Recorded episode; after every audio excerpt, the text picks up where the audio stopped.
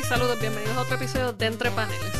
Hoy nos está acompañando María Fernanda Díaz Basteris. Ella es doctorada en lengua, literatura, cultura latinoamericana de UC Davis. Y lo mejor de todo es una nerda que hizo su tesis sobre cómics puertorriqueños. Así que bienvenida, Fer.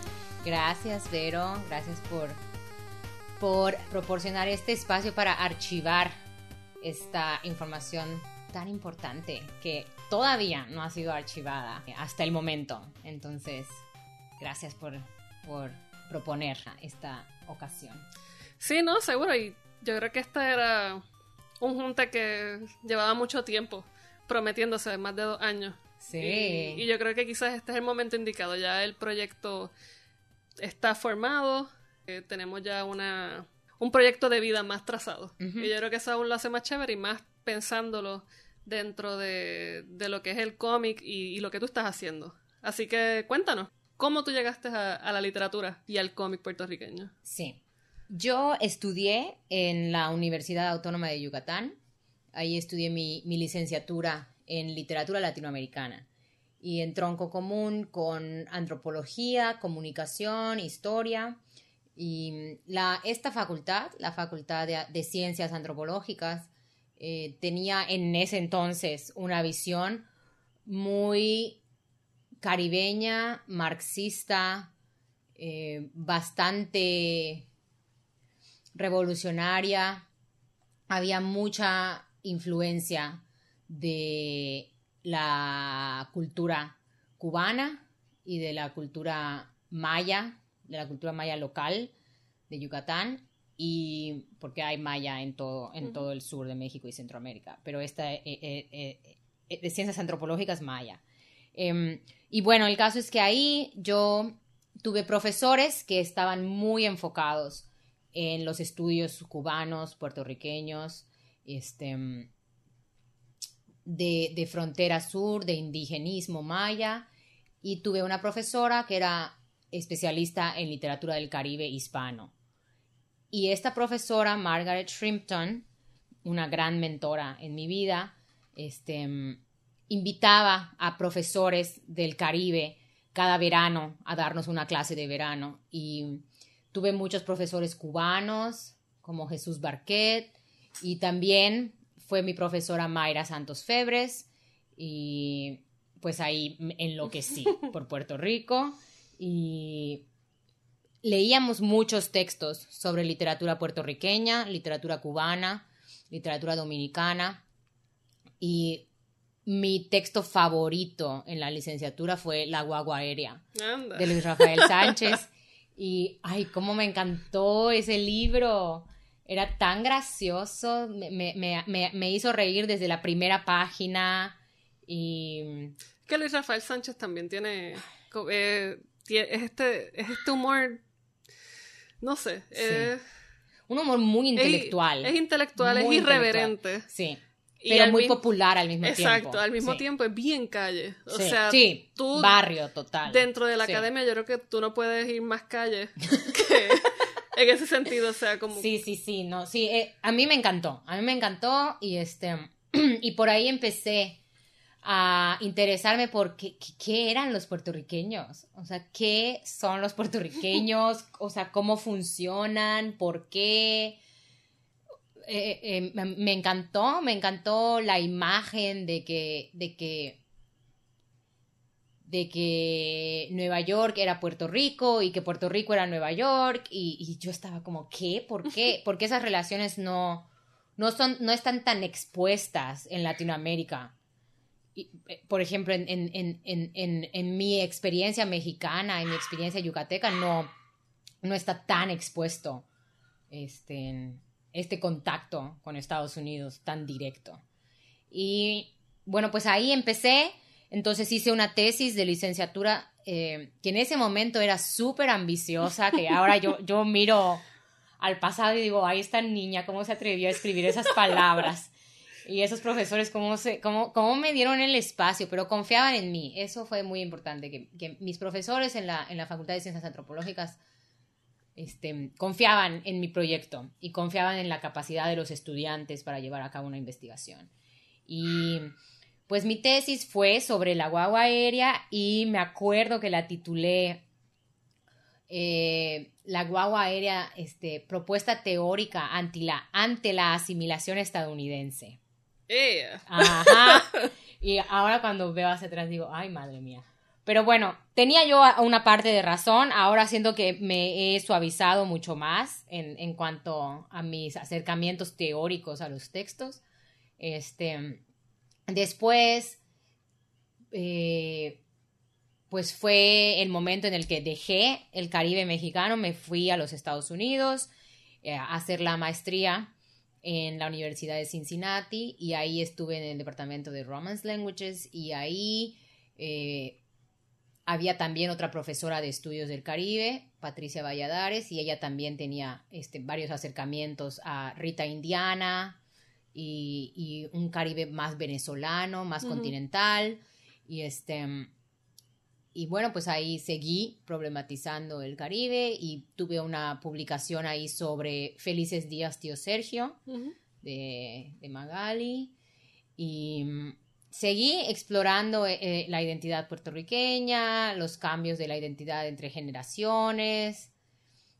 Y bueno, llegué al doctorado y en el doctorado yo sabía que yo no quería abandonar los estudios puertorriqueños, pero estaba ya un poco cansada de mm, las novelas, de los cuentos y no quería como no quería como que hacer lo mismo que, que con el perdón de Dios, pero no quería hacer una tesis doctoral de Mayra Santos Febres, you know, porque, porque pues mucha gente lo hace. Sí, y que es que hasta cierto punto son textos que representan un margen, pero han llegado a tal standing que se convierten en canónicos dentro de, del campo. Sí, y o sea, son textos este increíbles. A mí leer las, eh, las novelas y los ensayos de, sobre piel y papel de Mayra Santos me, me, me, cambiaron muchísimo mi manera de entender el Caribe, de entender la isla y de entender el cuerpo femenino en el Caribe. A través de una mujer negra. Exacto. Que, por lo general siempre se va a través de una mujer blanca. Exacto, sí. Sí, y, y no, yo respeto para siempre la obra de Mayra. Sin embargo, yo quería saber qué más había por ahí, ¿no? Entonces, eh, pues empecé, empecé eh, a tratar de, buscar algunos cómics este, del Caribe, ¿no? Y había algunos, había algunas referencias en internet sobre algunos cómics cubanos. Em, era casi nula em, las referencias en internet eh, sobre el cómic dominicano pero en internet había un montón de cosas sobre el cómic puertorriqueño, que apenas, eh, eh, o sea, tampoco era tan fácil, pero había. Entonces, este,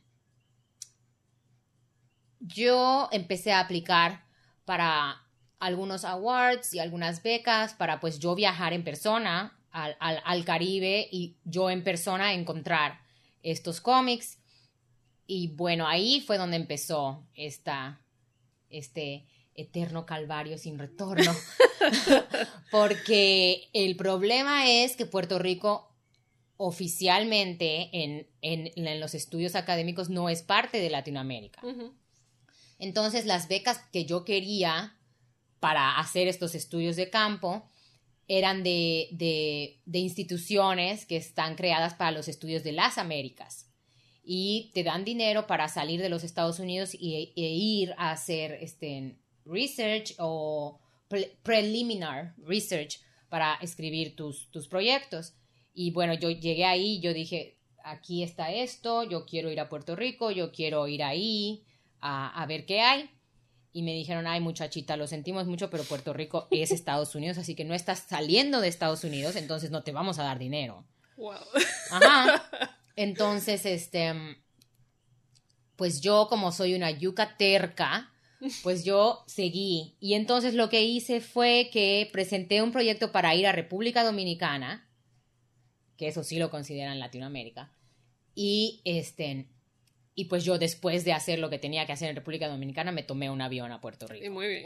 Y yo, y yo me vine a Puerto Rico en el 2015 la primera vez Y em, yo había leído en internet que había esta tienda de cómics en Río Piedras que se llamaba Mondo Bizarro. Sí.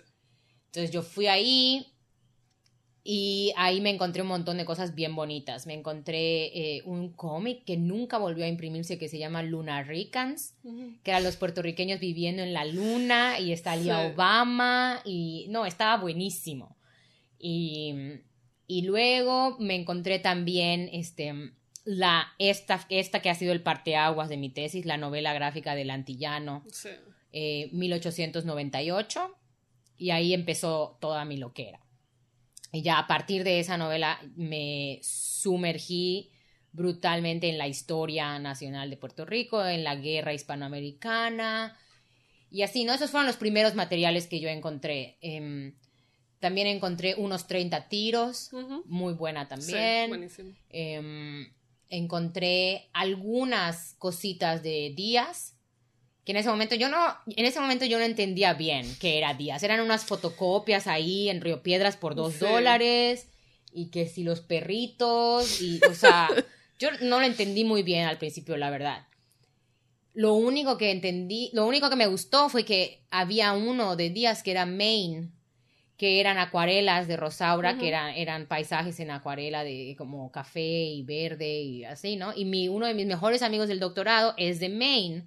Entonces yo lo compré porque costaba dos pesos y yo dije, ay, para Christopher, mi, ay, mira, una chica hace acuarelas, Puerto, una chica en Puerto Rico hace acuarelas de Maine, you know? Pero no tenía idea de, nada. Y ya me volví, presenté una, una propuesta de investigación. eh, el comité dijo, bueno, sí, hay material suficiente para que esta niña haga una tesis sobre cómics puertorriqueños. Y ya, ¿no? Entonces empecé a escribir y en el tercer año pensé, bueno, pero ¿y dónde están los cómics de los puertorriqueños en Nueva York?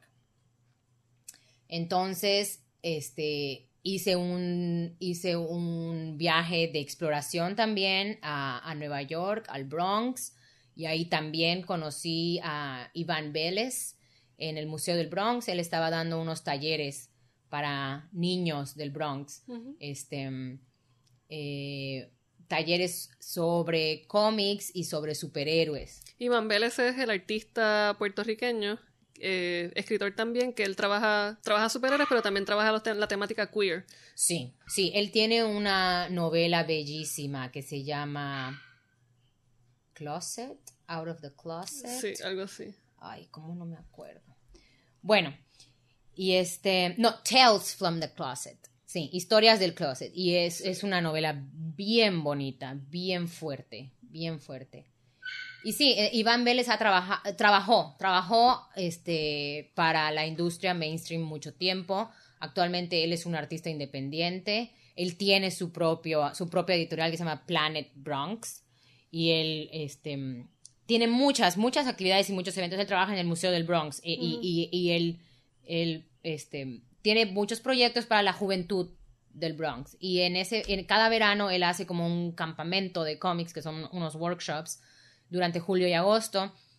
Hay muchos niños y jo- es como, sí, niños hasta unos 15 años. Van ahí y él tiene este un programa en el que eh, ellos se reúnen varias semanas, cada semana eh, analizan diferentes temas, diferentes técnicas, estilos de los cómics, eh, superhéroes, y él también invita a otros artistas a que vayan y le muestren a los chicos sus trabajos, y e- en e- ese año invitó a una, a una artista japonesa que tenía varias instalaciones en, en- Nueva York y estaba bien bonito lo que hacía. Y bueno, ahí eh, Iván Vélez utiliza los cómics para que los niños construyan una narrativa de un superhéroe que lucha contra varios isms, ¿no? Contra el sexism, racism, capitalism. Sí, eh, por la línea de justicia social. Sí, sí. Y entonces bien bonito porque los chicos hacían sus superhéroes. Por ejemplo, una, una heroína era justicia, otra heroína era paz. Y, y así, ¿no? Y, los, y, y después todos pintamos un mural en la calle detrás del estacionamiento del museo donde se pintó a los superhéroes y estuvo, estuvo bien chévere. bonito. Bien, eh, la verdad es que el trabajo de Iván Vélez es bien bonito.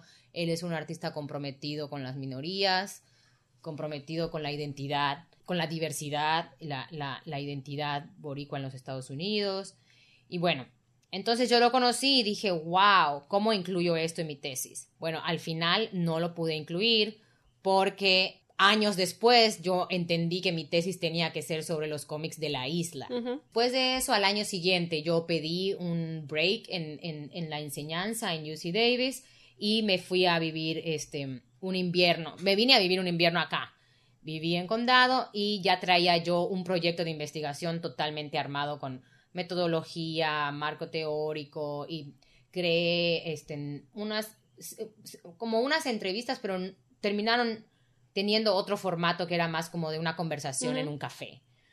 Y entrevisté a más de 20 artistas aquí en la isla, bueno, en realidad en la zona metropolitana. Fue genial, me hice muy buena amiga de muchos, este, y estuve hangueando aquí en, en la isla, entendiendo cómo funcionaban los, los cómics en la zona metropolitana, entendiendo quién era quién. Em, y, y, pues armé un archivo, armé un corpus para, para la investigación. Y te pregunto, porque parte de, de las peculiaridades de, de, la isla es que a través de la cercanía que tiene Estados Unidos, que es inevitable, la forma en que se concibe hacer cómic y hacer arte no se puede desvincular de lo que hacen las grandes compañías de cómics. Entonces, algo que a mí siempre me desanimaba mucho del cómic que yo veía acá era que insistía en ser un cómic en inglés, insistía en ser un cómic que imitaba las estrategias publicitarias, las estrategias artísticas de Marvel, de DC Comics y, o sea, don't get me wrong, yo amo a los superhéroes, pero en términos de desarrollar una identidad propia, el cómic puertorriqueño se sentía todavía muy colonizado. ¿Cómo entonces tú pudiste quizás conciliar esa esa realidad de lo que fue un momento del cómic y lo que se estaba trabajando ahora y cómo, cómo lo lograste quizás separar para tu campo de estudio. Sí, buenísimo. Em, mi, mi, investigación ha sido muy diferente a lo largo de los cuatro años que ha durado. Ha sido súper diferente. Y más en el último año y medio que se atravesó un huracán. En, en, en o sea, en el clímax de mi investigación se atravesó un huracán. Y entonces la los cómics cambiaron y la investigación cambió también.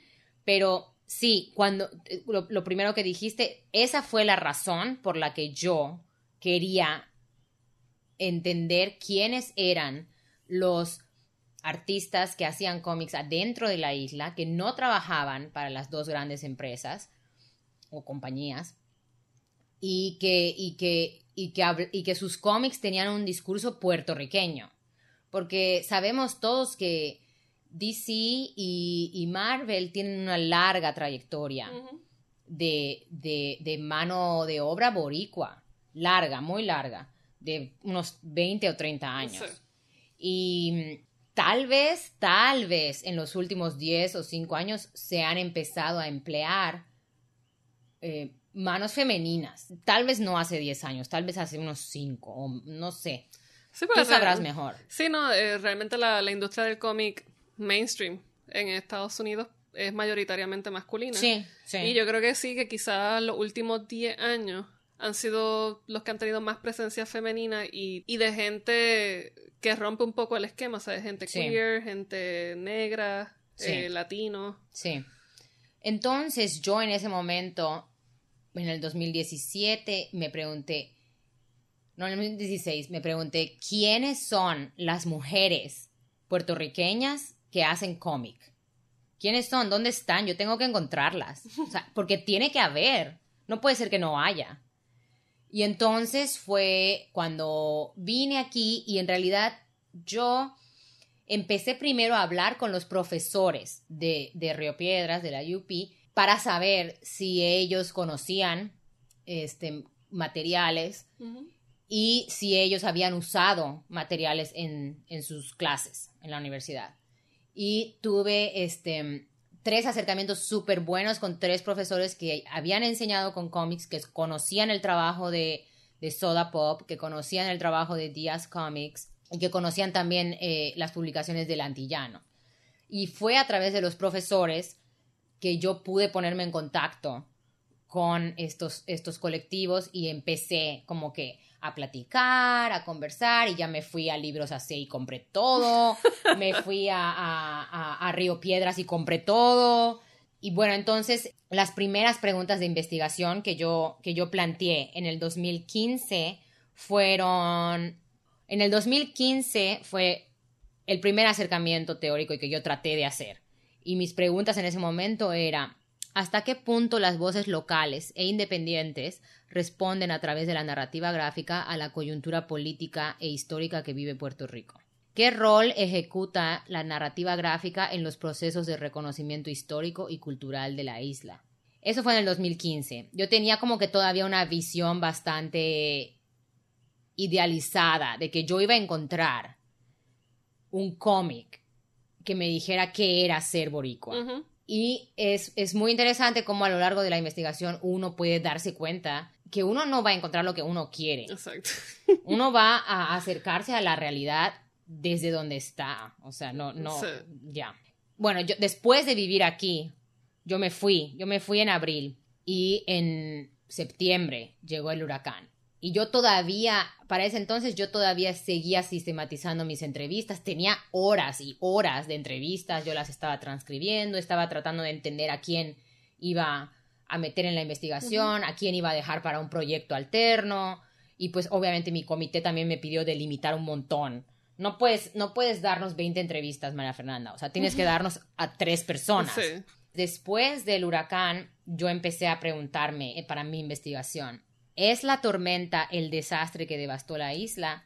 ¿O es su condición colonial y su estado económico de bancarrota el desastre que no permite una pronta recuperación social? Y esa respuesta sí la encontré. Esa respuesta la encontré inmediatamente en los webcomics de Rosa Colón, que se publicaron a la semana o dos semanas después del huracán.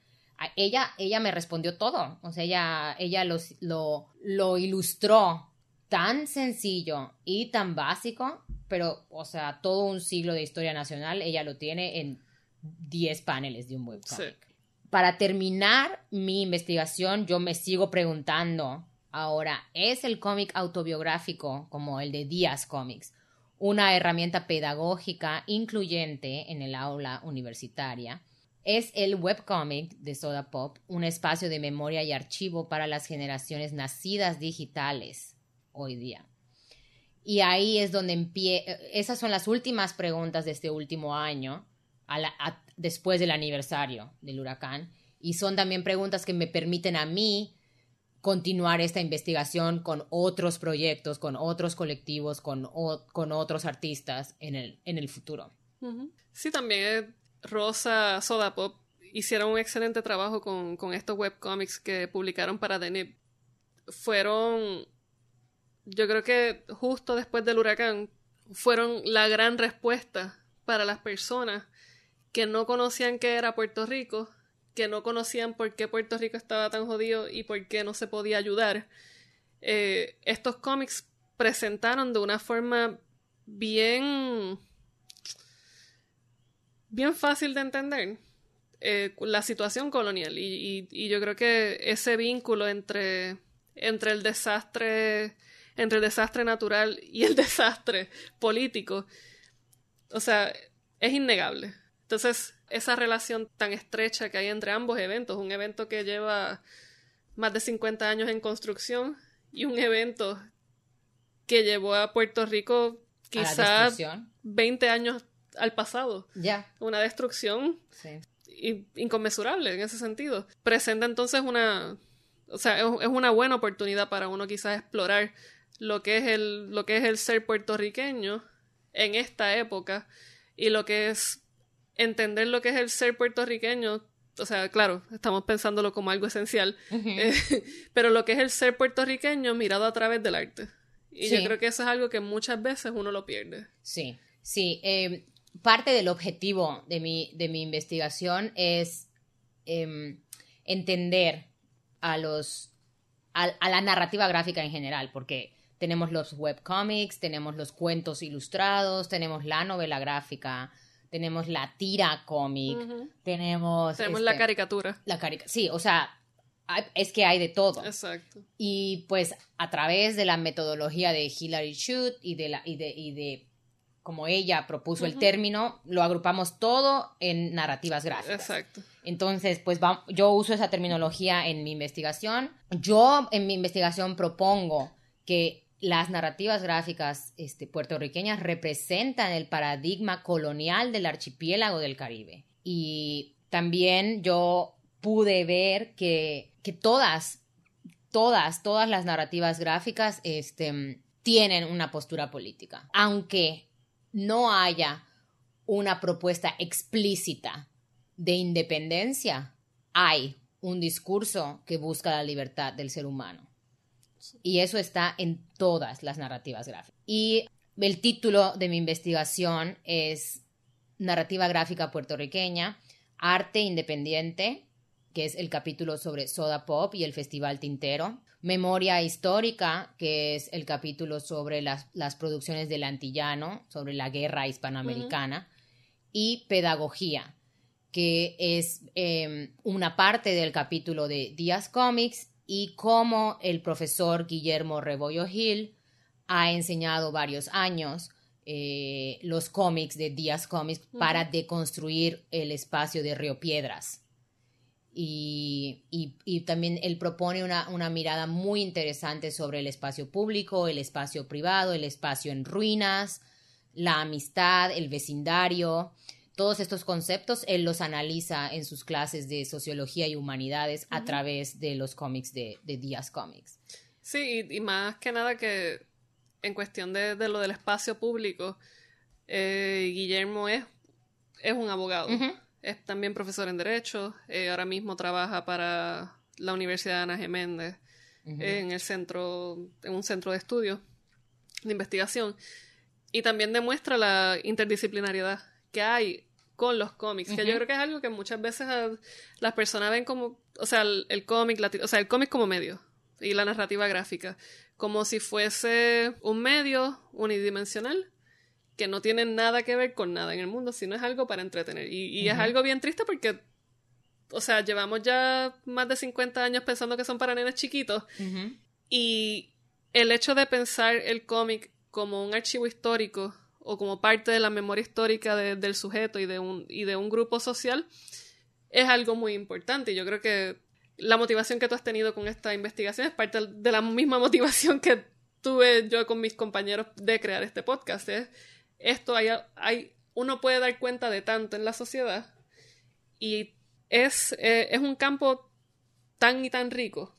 Entonces en Puerto Rico es chévere ver que de momento pues tenemos esta nueva generación de, escritores y de artistas que están explorando, sea a propósito o sin querer, están explorando lo que es ser puertorriqueño y lo que es la política. Sí, e, e, eso es súper bonito en, en en los webcomics de Rosa Colón de los últimos dos años, este, Rosa hace política con los webcomics. O sea, eso es hacer política, tomar una postura política, crear un discurso libertador. O sea, eso es hacer política. Y que no solo se y, no, y para los que nos escuchan, cuando hablamos de un discurso libertador no es solamente en el término estrictamente político de, de la libertad política en Puerto Rico, sino de, la libertad del ser humano para ser quien es. Y esto lo vemos en el strip de, de Guille, de Entrando por la Cocina, de la comunidad LGBT de Puerto Rico. Sí, sí, sí, sí. Y sí, y, y, también el que tiene de Bad Bunny. Sí. Y sí, claro, totalmente. Y también que Rosa, Rosa expone lo privado en, en lo público y lo privado es lo político es hacer un cómic de dos mujeres que son pareja. O sea, ¿cómo no va a ser político, por favor? ¿Cómo no va a ser político? Em, bueno, y, otra cosa que yo quería decir es que el cómic de Díaz yo lo analizo como una etnografía de eh, como una etnografía de una ciudad tropical. Yo comparo mucho la, la ciudad del modelo neoliberal, del modelo capitalista norteamericano, que es este, la, el tropo de ciudad que hay en los cómics masivos. Eh, el, superhéroe siempre volando sobre el rascacielos, el, pues el edificio muy alto y, y eh, estas ciudades en donde todo es adrenalina y todo es cafeína. Sí, las y- megalópolis. Sí.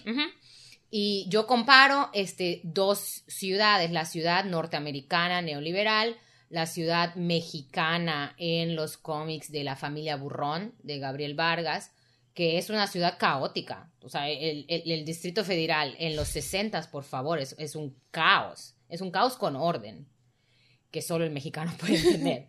y, y comparo Díaz, que trae una propuesta de, de ciudad, es un cómic urbano, pero es una ciudad tropical, es una ciudad que es una colonia, o sea, no hablamos de una ciudad colonial como es Mérida, como es San- Viejo San Juan, no, esta es una ciudad que es una colonia, o sea, no es que la arquitectura sea colonial, es que la ciudad es una colonia. Sí. Y, y, y, y a mí me encantó, me encantó que, que Banucci y Rosaura hacen un trabajo participante, ellos hacen una observación participante, que es la misma que yo hice en mi, en mi trabajo de campo. Ellos van y hablan con los vecinos, hablan con la gente en la placita, aquí, en el mercado, en el café, y los dibujan, y dibujan sus charlas. Y a mí eso me encantó, me encantó. Y pues ellos están haciendo una etnografía que es una etnografía gráfica. Sí. Y, y además es, es un cómic tropical urbano. Porque no es Turey el Taíno. O sea, es un cómic de la ciudad y es una ciudad tropical que no tiene rascacielos. Pero sigue siendo una ciudad bien particular de- Sí. del área metropolitana. Sí, sí. Sí, y, y eso también es algo que yo este, conversé mucho con, con, con Guillermo Rebollo Gil, que es, es una ciudad abandonada, es una ci- o sea, Río Piedras es, es una ruina. Exactamente. O sea, es una ruina y los, y los espacios se vuelven habitables cuando se ilustran. Y pues esto, esto, esto nos permite identificarnos con los espacios que nosotros habitamos, que muchas veces este, los extranjeros los, los mirarán pues de otra manera, ¿no? Y para nosotros son espacios habitables. Y también este, otra cosa que, que, que me interesó mucho es como Libros AC y Samuel Medina se interesaron por el proyecto de, de Omar y Rosaura y pues le dijo, mira, yo te lo voy a publicar en una novela gráfica. Y como se juntan todos los números, dejan de ser fotocopias por ahí en las, en las librerías y en las fotocopiadoras y en las tienditas cooperativas y- y, pues se hace un libro, ¿no? Y, y- y Samuel Medina apuesta por el proyecto editorial y, y, pues así eh, Díaz se archiva, creo que son como 12 meses, se archivan este, en, en el- en la novela gráfica Díaz. Sí, también le da una forma, porque parte de lo que hace las colecciones, que es uno de, los- de los grandes problemas que, que tuvieron los cómics en algún momento, era que pues eran- estaban sueltos, Ajá. no se podía compilarse, no había una secuenciación más allá del- de, lo que tenía el facsímil. Pues al crearlo así en esta, en esta colección tipo antología, pues ya tenemos toda la narrativa y tiene un principio y tiene un fin. Y lo hace aún más, más cómodo para leer y entender la obra en su totalidad. Sí, y, y además también para aquellos que no tuvieron la oportunidad de comprar las fotocopias, pueden, pueden este, tener, ajá, como tú dices, toda, to- toda la colección, pero al mismo tiempo pueden conocer a Omar y a Rosaura, porque es un ejercicio de cómic autobiográfico, más en Omar que, que, que en Rosaura. Sí. Eh, pero, pero sí, o sea, tú como lector tienes la posibilidad de acercarte a, a quien, a quien ilustró las tiras y saber cuántas exnovias ya tuvo, que si las gallinas, que si los gatitos, eh, la iguana. Y, y, y, y estas son, est- o sea, no hay necesidad de ficción. No hay necesidad de ficción porque hay una identificación directa con, con, el, eh, con el consumidor del, del producto. Sí. Y este, mm, a mí lo que me gusta mucho de, de Rosaura y Omar es algo que a mí me, me dijo el profesor Rebollo Gil que no se me había ocurrido, pero ya después de que él me, me dijo cómo enseñaba el cómic, me encanta. Que él, él, él enseña que este sujeto, en los primeros 12 números de días, este sujeto de, pues Omar, que dice, mañana voy a dibujar mejor, y luego pasa el día siguiente y no, y no lo dibuja. Y, y bueno, este, Rosaura, pues ahí va caminando por la calle y saluda al señor que cuida los coches, este, y luego veo una gallinita por aquí. Pareciera que es un sujeto apolítico. Pareciera que es un sujeto que, pues, ¿qué hace más que ser estudiante, no? En Río Piedras. ¿Qué, qué, qué más vas a hacer?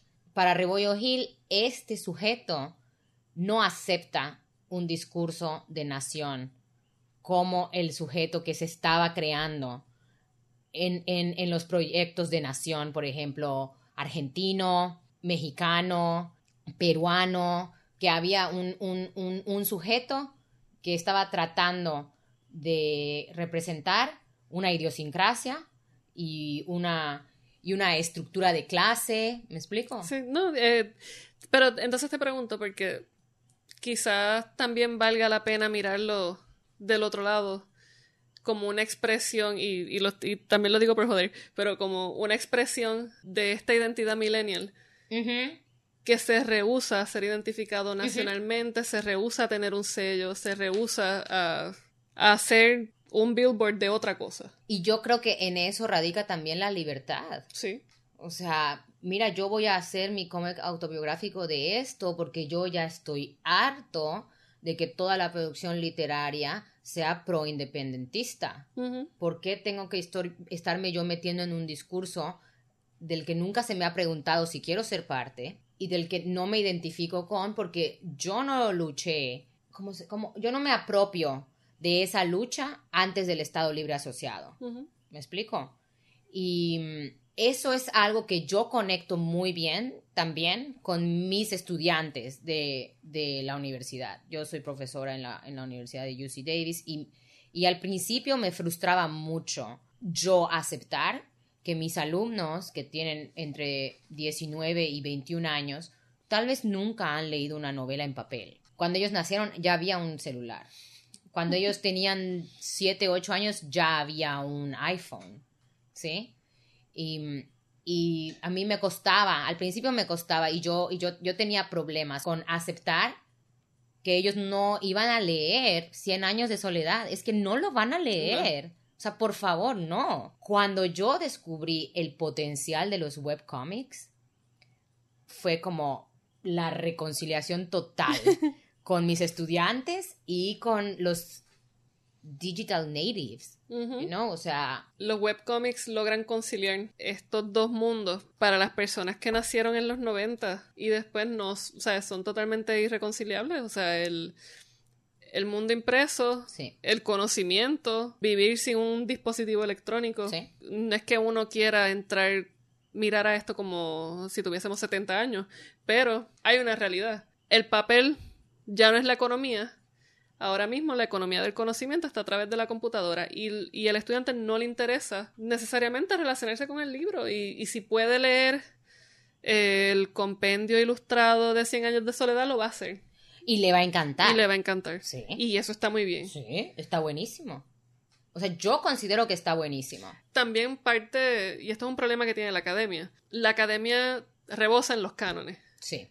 Y no solo que rebosa en los cánones, si alguien osa quizá romper un poco esa, ese muro canónico, se, se, pues hay un lío, se forma un lío. Entonces, quizás uno, uno al introducir eh, la narrativa gráfica, pues está atentando contra toda esta cultura eurocéntrica de más de 100 años de enseñar el Quijote. Ah. De en Puerto Rico. O sea, porque yo me tengo que leer la llamarada? A mí no me interesa la llamarada. Entonces, ¿cómo uno, cómo uno logra quizás reconocer la literariedad del cómic y conciliar también el aspecto del arte sin que nadie se ofenda? Que yo creo que ese es parte del problema que ha tenido la academia. Lo tiene. Exacto, y que lo sigue teniendo. Sí, y es un problema que se vive hoy mayo del 2019. Se vive. Y a mí, para mí ha sido una lucha personal terminar este doctorado y terminar esta tesis de investigación. En el, en, el, en el proceso de mi investigación, a mí se me preguntó constantemente que quién era el público de los cómics. ¿Que quién? ¿Que, que, por, que, ¿Por qué? ¿Quién lee eso? Y yo me le quedaba mirando a los académicos y yo pensaba, hijo, pero ¿quién lee el Quijote? ¿Me explico? O sea, es, es do- que a mí por favor me digan dónde está ese público. ¿Quién lee cómics? Yo considero que muchísima gente consume cómics. Sí. Yo considero que habrá muchísima gente que ha leído un cómics antes que una novela. Definitivamente. Pero todavía existe una concepción del arte popular que no entra dentro de las bellas artes, que todavía, que todavía permea en la academia, que se supone que es un espacio para las voces alternas, todavía no hay un espacio para las voces alternas en la academia. No, no. Y eso, eso ha sido una lucha personal para mí, porque además de todo, em, yo disfruto mucho las narrativas gráficas. Yo las disfruto infinitamente. A mí me hacen reír, me hacen llorar, me hacen enloquecer.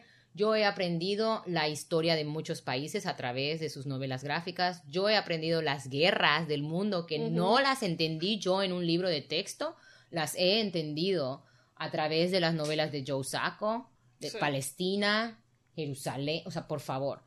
Em, yo entendí de qué se trataba Irán a través de Persépolis. O sea, Uno puede entender el Sí. holocausto a través de Mouse. claro, o sea, Eh. sí. Y, y, y, y bueno, si no nos vamos a Europa, o sea, O sea, yo, uno puede entender, eh, para salirnos un poco de Europa, o sea, yo puedo entender la experiencia de una mujer queer o una mujer lesbiana o queer en estados conservadores de Estados Unidos a través de Alison Bechdel. totalmente. Puedo entender infinidad de cosas, infinidad de cosas. Y, y, y yo creo que es parte de... Claro, con la literatura... Hay, hay unas cosas con la literatura. La, la literatura también corre con las modas. Sí. Y el canon, pues, hasta cierto punto tiene eso. Quizás de aquí a 40 años tengamos un canon. Yo creo que ya hay un canon del, del cómic. Yo creo que ya hay un canon del cómic. O sea, hay, hay ciertos cómics que, que si no los has leído y eres un fanático del cómic, ¿cómo puede ser que no has leído los Sí. volúmenes de Mouse? ¿No? Sí, o sea, claro. Y también dentro de la academia del cómic también hay jerarquías Sí. y también hay el cómic súper blanco, también hay el cómic este masivo, también hay el cómic intelectual que por favor, o sea, hay cómics que no se que yo no entiendo. sí. Em, pero a mí lo que me interesaba era saber dónde estaba todo lo otro. ¿Dónde estaba todo lo que yo no encontraba en internet? ¿Dónde estaba todo lo que, lo que, lo que yo no había leído sobre Puerto Rico?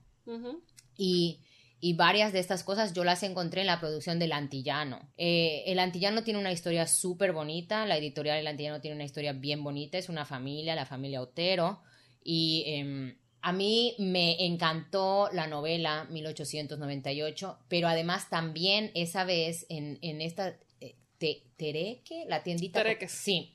Ahí yo encontré unos cuentitos ilustrados de del niño taíno, Tai. Ah, Tai. Y me encantó, me encantó. Y dije, ay, qué bonito. Está, está, o sea, las ilustraciones son divinas. Y, pero en una de las contraportadas ahí dice, esta es la este, reedición de este proyecto comunitario de los setentas, de El Barrio y del taller Loíza y del taller Boricua, pues del Harlem, eh, de los setentas. Y ahí fue cuando me súper interesé. Yo dije, o sea, esto está buenísimo. Primero que nada porque es una familia que está conservando un archivo de la diáspora, trayéndolo a la, a la isla, trayéndolo a San Juan, y entonces, este, pues me encantó y yo me comuniqué con ellos y fui a, El Antillano y hablé con Manuel Otero, el, el papá, abuelito, y él me contó muchísimas cosas bien bonitas de cómo este proyecto empezó para presentarle a los niños, a los niños boricuas nacidos en, en el Harlem y en el barrio, qué eran los taínos y de dónde venían los taínos y cuál es la relación con los taínos y pues la hicieron a través de un niñito que era Tai. Y estas, eh, las ilustraciones son las mismas de los setentas que muchas de ellas las hicieron en serigrafía y grabado, súper bonitas, y luego las, las, este, pues las rehicieron en los 2000. Bien, mi capítulo sobre el antillano es bien interesante porque se trata sobre de la prensa, de la prensa revolucionaria que en ese momento es- eh, estaban muy juntos, muy juntos los cubanos revolucionarios en Nueva York y los puertorriqueños. Los puertorriqueños no tenían revolución, pero eh, los cubanos tenían la revolución, Sí. ¿no? y entonces este, trabajaron muy juntos también con Divetco, que en ese entonces eh, era fuertísimo. eh, Sí. También eh, la pintura, el grabado, la, la serigrafía. Sí, la División de Educación Continua, que fue un proyecto bajo Luis Muñoz Marín, que lo que buscaba era educar a la comunidad. Tenían libros, tenían serigrafías, tenían pintura, tenían talleres y hacían películas con temas moralistas y de índole de salud pública también, porque todo está junto. Sí, y, y, y bueno, la familia Otero después de cierto tiempo regresó a, a la isla y apostaron por su proyecto. Ellos apostaron por la editorial, apostaron por su pequeña imprenta independiente y tienen proyectos obviamente que, que no necesariamente son narrativas gráficas. Sí. eh, tienen proyectos de impresión, que son los proyectos que les permiten hacer estos otros proyectos pequeños que tienen un, que tienen un objetivo educativo. Sí, no, y en el caso, el antillano también es, es bien interesante porque yo recuerdo la primera vez que yo encontré un ejemplar de 1898 fue rebuscando en una de las difuntas librerías de Río Piedra, Ujú. qué sé yo, mirando los, los folletitos de Mafalda y de momento yo me encuentro con esta novela, era un cómic, pero no era el formato típico de cómic, o sea, era una hoja 12 por 15 Ujú. eh, doblada. O sea que ya estamos en otro tamaño. Es más el, es el tamaño tabloide. Sí. Súper bien dibujado. Tiene una buena escritura. Y lo más que me llamó la atención era que finalmente veo un cómic que estaban haciendo acá que nada tenía que ver con, con ser en inglés, con, o sea, con que quiero hacer el nuevo DC Comics Boricua, o sea, era, era algo que se sentía bien genuino. Sí, y ade- el, el- a mí me encanta el título de, de la novela, se llama 1898, la primera novela gráfica sobre los eventos traumáticos que acompañaron nuestro amanecer nacional. Sí. O sea, es brutal, ese título es brutal. Sí. Y hasta ahora tienen seis este, mm, números, Y creo que están compilados ya, tienen una versión. es probable. Yo tengo los seis y hay una, hay un siete que ha querido salir y no ha terminado Sí. de salir por muchas diferentes razones. Trató de salir como, como un, como un título diferente que era Rabia, luego no se, no se, no se distribuyó totalmente. Porque Rabia, Rabia, Rabia es más contemporáneo. Rabia es de los 90. O sea, el setting es, es en los 90, creo. Yo creo que yo tengo por ahí una, una sí, copia de. y se suponía que iba a haber un remake. Eh, pero luego el huracán. Exacto. Este, y bueno, a mí me, me gusta mucho que ellos tienen una visión totalmente anticolonialista, tienen la reescritura de la historia, pero eh, me encanta que el, el- el personaje principal es un espía español y que te están contando la historia de la guerra hispanoamericana desde Europa, desde, no desde los Estados Unidos, sino desde donde realmente inició desde, desde cómo España estaba perdiendo las colonias. Y ahí es donde ese también es un, ese también es como un problema que enfrentamos muchos de los latinoamericanos. A nosotros no se nos enseña esa parte de la historia. Esta, esta guerra, is- como le le llaman, la guerra hispanoamericana. Sí. Hay, pri- bueno, hay muchos nombres para esta guerra. Sí, está la hispanoamericana, Ajá. está la hispano-cubano-americana. La guerra del 98. Sí. la guerra española. Y, y todas estas guerras a mí no me las enseñaron en mis clases de historia en México. Porque tú, ¿dónde pones esta guerra? En la historia de los Estados Unidos no la pones. Porque Estados Unidos es esencialmente un país antiesclavista y anticolonialista. Entonces, él no te va a contar, Estados Unidos no te va a ir a contar cuando colonizó la isla de Puerto Rico. Y luego no está tampoco en la historia de Cuba, porque Cuba te cuenta que en el 98 ellos ya eran independientes.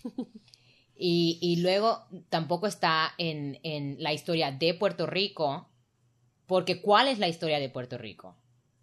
¿Me explico? Usualmente la, la historia se cuenta desde el lado del ganador. Y con esta guerra realmente. Nadie ganó en realidad, o sea...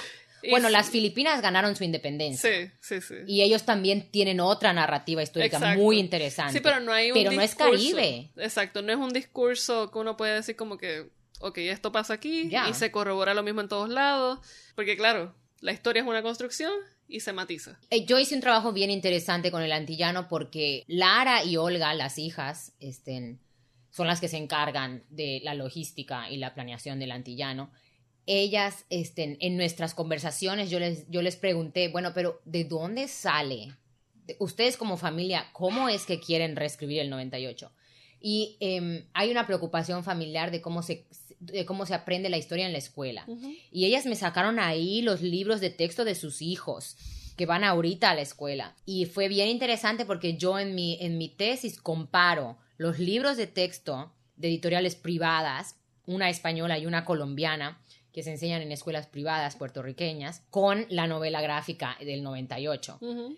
Y en, en las, en los libros de texto de las escuelas primarias y secundarias te dedican una página con bullet points sobre la guerra del 98. Una página. Y, y cómo puedes contar la historia de cuando tu país se volvió una... col- Bueno, ni siquiera se volvió, no dejó de ser una colonia, solo cambió. Se cambió de dueño. Ajá.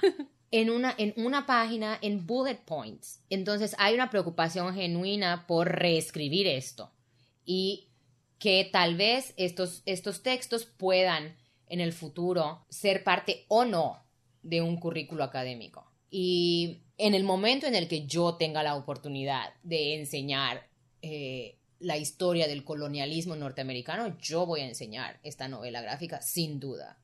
Sí, es que es un buen recurso a mí. Parte de lo que me llamó la atención de, de 1898 es que está muy bien escrita y sí tiene elementos de ficción, pero la historia está ahí y uno puede Sí. buscarla Sí, y uno puede hacer la referencia y uno reconoce los personajes. sí.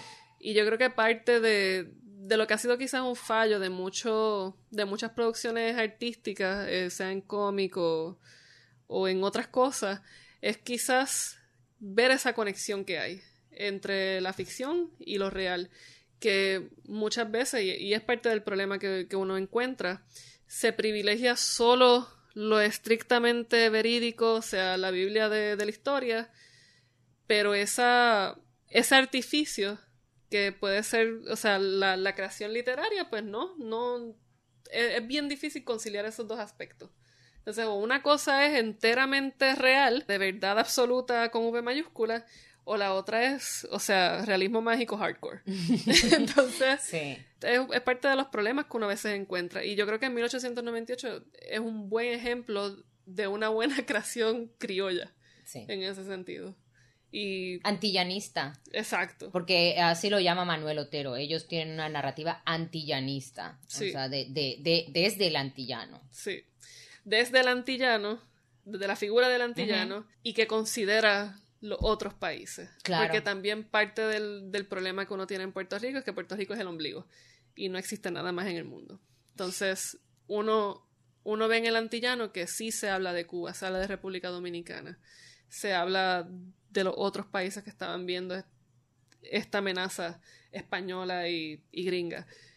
Y en otra, uno no lo ve en otros. Entonces yo creo que eso es un buen... eh, el, el antillano ha sido una- un muy buen proyecto. Sí, y, sí, es un muy buen proyecto y yo creo que tiene mucho potencial para, para iniciar otras conversaciones, que todavía, que sí seguimos conversando, pero, pero nos falta eh, entenderlo desde una visión antillanista en vez desde una visión europea colonialista. Y bueno, por último, eh, mi tesis de, mi, mi investigación actualmente terminó con eh, los últimos textos sobre el huracán María, porque ahí fue donde tuvo que cambiar mi Sí. investigación. Mi investigación empezó con el colonialismo y la reescritura de la historia y eh, de repente se atravesó un huracán y yo casi me muero sin saber si ustedes estaban vivos y después de que por fin me pude comunicar con todo el mundo, decidimos que teníamos que incluir también esta, esta parte de la historia puertorriqueña. Entonces em, empecé a escribir y a repensar qué significa el desastre.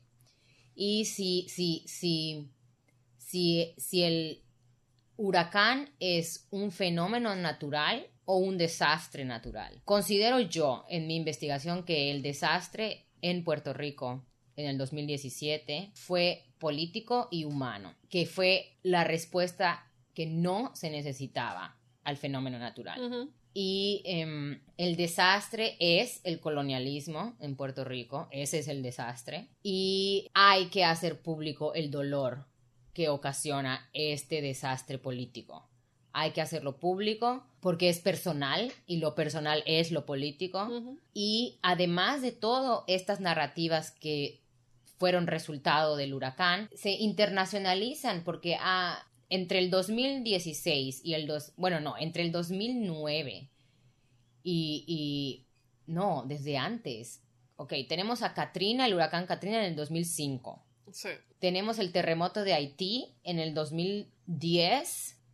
O sea, llevamos ya casi 20 años de desastres que, se, que llaman desastres naturales, pero en realidad son fenómenos naturales, terremotos, incendios, huracanes, que derivan en un desastre social y político.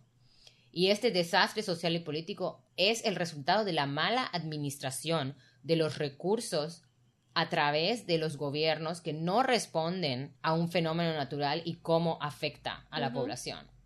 Entonces, es bien interesante que las narrativas del huracán María se entran en esta intersección de la medicina gráfica, de mm, la justicia ambiental y de las narrativas del conflicto. Y también, también de las narrativas, narrativas del desplazo porque estamos hablando de que poblaciones enteras fueron desplazadas y no, y no son refugiados, porque estas poblaciones desplazadas son ciudadanos. Sí, y también se puede hablar de una narrativa racial. Total, también. se puede ver también dentro de ese desplazamiento que hubo de personas. ¿Quién termina perdiéndolo todo en un huracán? ¿O quién termina perdiéndolo todo en un terremoto, en un incendio? Y bueno, a, partir de, del 2000, 2009 se empezaron a publicar muchos webcomics. A partir de 2005 se empezaron, no, 2007 más o menos, se empezaron a publicar muchos webcomics sobre esto. Hay un, hay un webcomic que se hizo novela gráfica, que es AD, After the Deluge, de, de, de, New Orleans, em, por Josh, Josh uh, Newfeld. Él empezó a publicar primero webcomic y después de dos años juntó todos los webcomics que eran entrevistas que él fue a Nueva Orleans a hacerle a, a familias sobrevivientes. los, la editorial juntó todo y lo convirtió en una novela gráfica que ha tenido alcances internacionales eh, fuertísimos. Eh, también hay varios webcomics sobre las poblaciones completas que viven en campamentos, en tiendas de lonas en Puerto Príncipe, todavía, casi a 10 años del, del terremoto en Haití, todavía hay pueblos enteros que son de tiendas. No tienen agua, no tienen nada. Eh, en el 2017 se publicó una novela gráfica sobre el terremoto de la Ciudad de, México de el 85, que, que, cayó la misma semana, 30 años después. Sí, el cómic se llama 19 de septiembre. Ajá, exacto, sí, buenísimo, buenísimo. Y, y, ellos, eh, estas narrativas gráficas del, que tratan sobre los desastres, es bien interesante su proceso de producción, de publicación y de distribución. Es que curiosamente, y no sé si quizá me estoy adelantando o que, coincidimos en, la idea, estas narrativas gráficas que trabajan temas sobre desastres naturales o eventos catastróficos funcionan como memoria. es un archivo. Escritos, están escritos como memoria. Uno lee 19 eh, de septiembre y la persona te está diciendo, eh, de momento pensaba que estaba mareada, empezó a sentir, me empezó a sentir rara, mi hijo vino y tratamos de abrir la puerta y no había escalera. Estábamos atrapados. Y se me paran los pelos porque es una imagen tan y tan fuerte. Eh, Dark Rain, por ejemplo, que también habla sobre New Orleans. Es lo mismo. Eh, una familia está vagando por una calle y el fango. Entonces son memorias, son memorias. Sí si yo propongo que cumplen dos propósitos. Es un archivo de memoria, de, bueno, yo le llamo contramemoria, porque son las voces que el gobierno no te va a decir lo que hizo mal o lo que no hizo y cómo esta gente está sobreviviendo. El gobierno no te va a ir a decir eso. Entonces, estas narrativas personales, estos testimonios son la contra narrativa del desastre y la contramemoria de las instituciones. Pero también, em, también es una herramienta para tener la capacidad de narrar un evento traumático.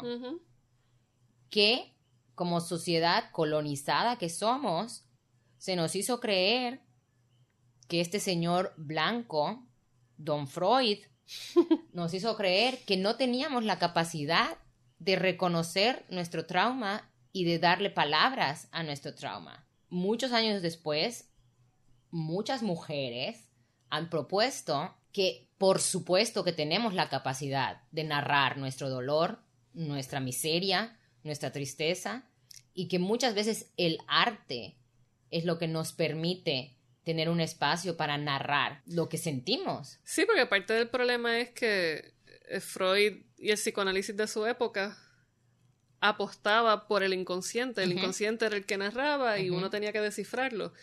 Pero realmente el trauma es apalabrable y se hace a conciencia, se habla a conciencia y, y, algunas personas pues sí tienen ciertas herramientas que lo pueden facilitar aún más. Y yo creo que eso en particular es lo, más interesante y lo más importante que tienen estas obras de narrativa gráfica. Sí, y el alcance que tienen eh, para producir el afecto de otras poblaciones que no sufrieron el desastre. Sí. Porque esto no te lo van a dar las noticias.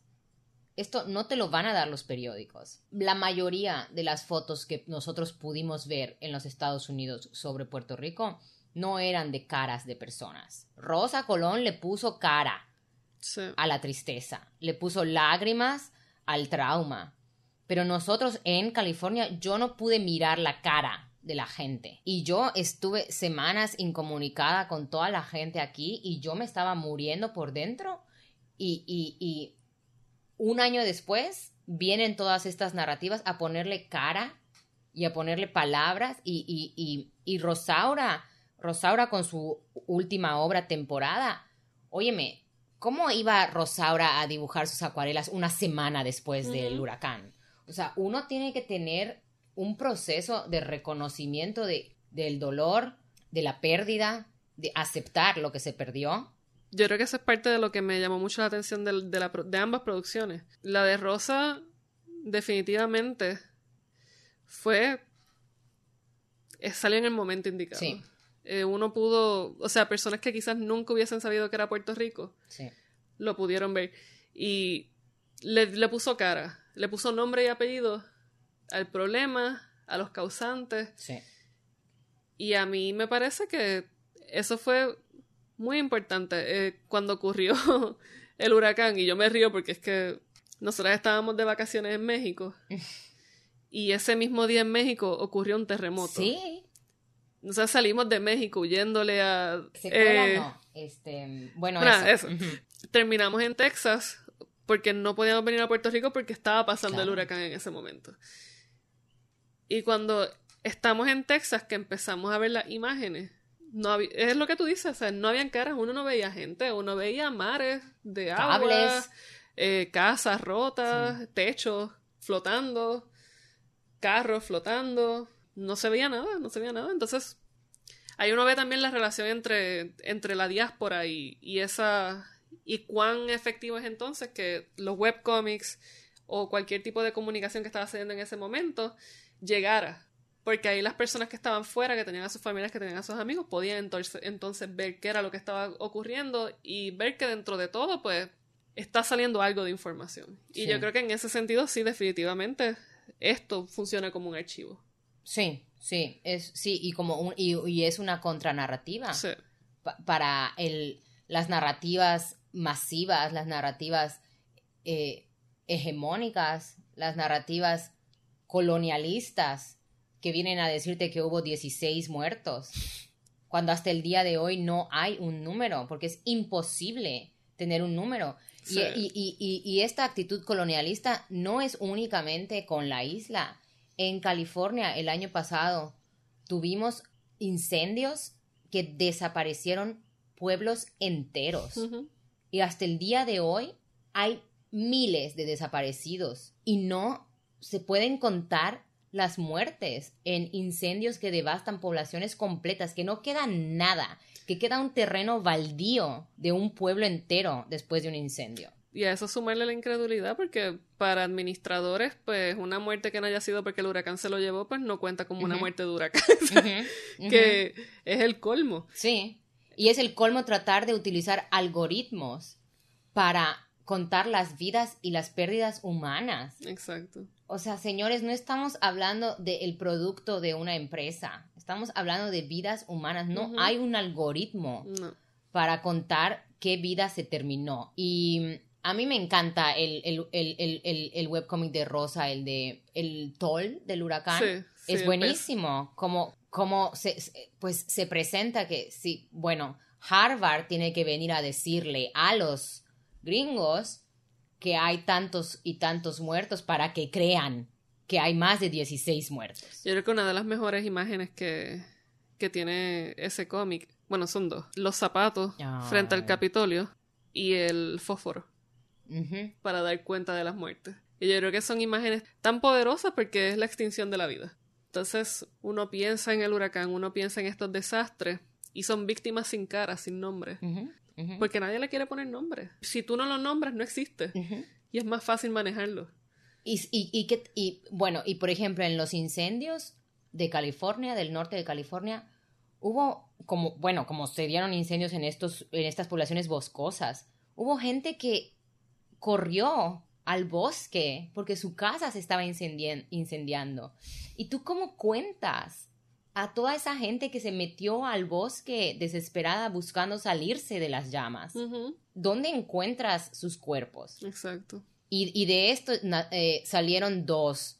Un, un webcomic súper bueno y que se transformó en novela gráfica de, de, un, de, un, de un artista, este, Brian Fries, o Fries, no sé cómo se pronuncia, pero él primero hizo una novela gráfica muy, muy muy triste en la intersección de la medicina gráfica que se llama El cáncer de mi mamá. Mm, y, se trata sobre, pues, cómo su madre eh, se, debilitó y se murió de cáncer y cómo él vivió con ella todo el proceso.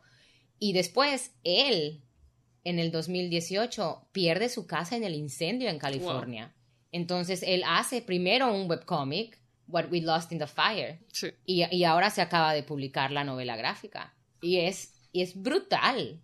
Porque, ¿qué? What are the odds que este señor pierda su casa en el incendio? O sea, por el amor de Dios. Y es, es bien interesante porque estas, porque estas narrativas sobre el dolor, la tristeza y el trauma entran también en la medicina gráfica. Sí. Entonces, no es solamente un archivo de memoria, sino que también es una exploración de todas las posibles enfermedades de la mente que vienen después de, que tu vida se detiene por un desastre. Sí, que también abre, abre paso a estos dos nuevos campos, o sea, de la exploración de estos relatos médicos, que ya en la literatura lo hemos visto desde Year Zero, y también de la, de la narrativa gráfica como tal, que hay una organización que se llama Graphic Medicine, y que maneja todo esto. Entonces, realmente nos estamos moviendo ya a, a una producción de memoria y una producción de, de conocimiento que va más allá del, del, texto fuerte canónico escrito a puño y letra. Entonces, es mucho más beneficioso en ese sentido pensarlo como una buena herramienta educativa. Y yo creo que eso es algo aún más importante de, este tipo de investigación, que es traer sobre la mesa todos estos nuevos recursos que uno tiene. Sí, y bueno, por último, em, yo quiero agregar por último que a mí me han preguntado que, qué beneficio hay en un texto sobre, eh, sobre un evento traumático, qué beneficios tiene un texto sobre un evento, un evento traumático, o sea, un texto o una narrativa gráfica. Y yo no sé por qué cuando a mí me han hecho esas preguntas en un setting académico, esperan que yo tenga una respuesta. Y mi respuesta, la única respuesta que yo he podido dar es que yo creo que El beneficio está en el acto de narrar y en el acto de escuchar. Escuchar la historia de una persona que lo perdió todo tiene el beneficio para la persona que está narrando que lo perdió todo. Su voz es escuchada, su voz tiene, eh, su voz está, entra en un espacio y genera un afecto en la persona que está recibiendo el mensaje. Y vivimos en un mundo en el que nuestros sentidos y nuestras emociones están siendo cada día silenciadas. Para mí es un beneficio ya el simple hecho de poder narrar y de poder escuchar la experiencia emotiva de una persona. Yo creo que parte lo más importante que quizás eso tenga es que tiene un efecto catártico. O sea, hay una catarsis, hay una purificación que se da. La persona hasta cierto punto se libera, se libera la persona que lo escribió, se lo sacó, se convierte también en una lección a quien lo, lo lee. Es parte de una historia. El texto no deja de hablar, la persona no deja de purificarse simplemente porque lo escribió. Cada vez que un nuevo lector lo lee, ese proceso vuelve y se retoma. Es un proceso que nunca va a terminar y que sigue ofreciendo aún más para las personas que vienen luego. Claro, no podemos tener una respuesta ahora y tampoco estamos esencializando la narrativa gráfica como cura o como cambio social o como em, proyecto político. O sea, estamos dando, bueno, por lo menos yo con esta investigación estoy tratando de darle a las narrativas gráficas un lugar en el programa educativo universitario, porque yo me dedico a la educación universitaria.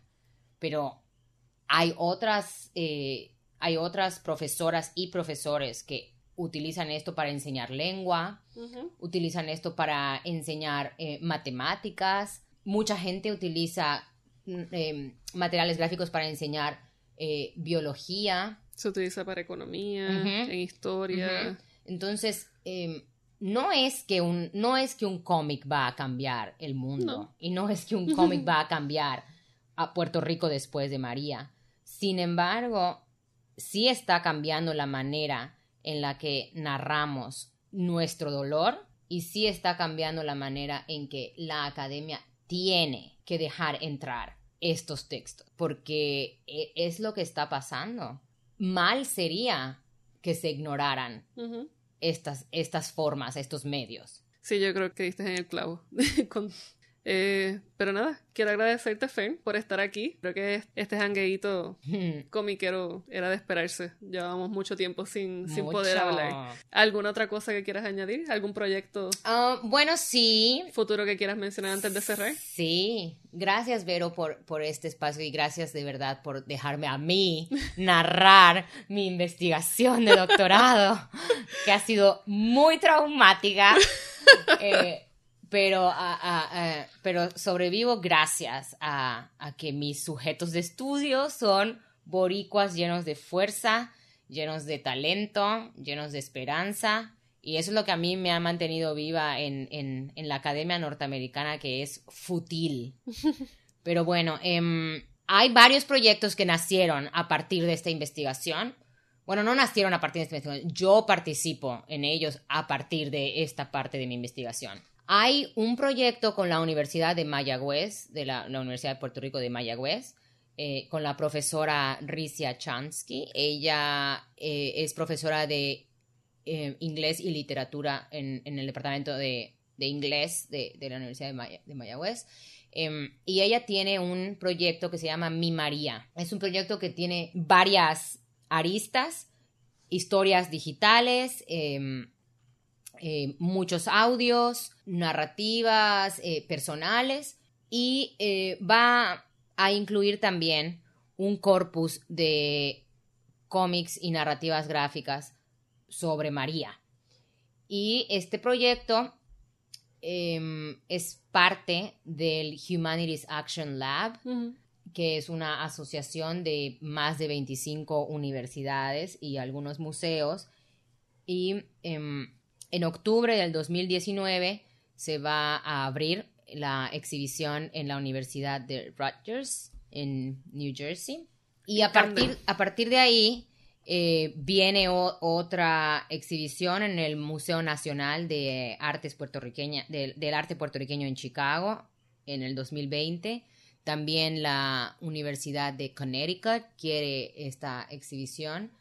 Y por último, la profesora Chansky está tramitando poder llevar esta misma exhibición de narrativas gráficas sobre María a 20 localidades del interior de la isla, en diferentes eh, galerías independientes, este, cafés, librerías, eh, bibliotecas de, campus universitarios, eh, bibliotecas de, del de, pues, de la institución, etc.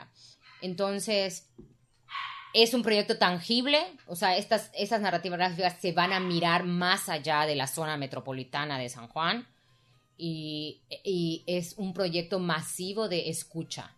Vamos a escuchar más de 150 testimonios de sobrevivientes del huracán María y vamos también a escuchar a algunos de los artistas que, trabajaron eh, con este medio para también crear un testimonio. Qué chévere. Pues nos vas a mantener al, tanto sí, claro de cualquier ocurrencia para entonces estar pendiente y poder visitarlo. Sí. Así que muchísimas gracias, Fer. Espero que esta no sea la, primera y última vez que estés aquí. No, no, no. Es la, es la primera. Es la primera de muchas. Gracias, Vero, y gracias a todos. Gracias a ti. Bueno, eh, nada, recuerden que nos pueden escuchar a través de iTunes, Stitcher, Tuning Radio, Google Podcast, eh, Entre Paneles. Eh, estamos en Facebook, Entre Paneles, y a través de postacademics.com. Así que nada, hasta la próxima.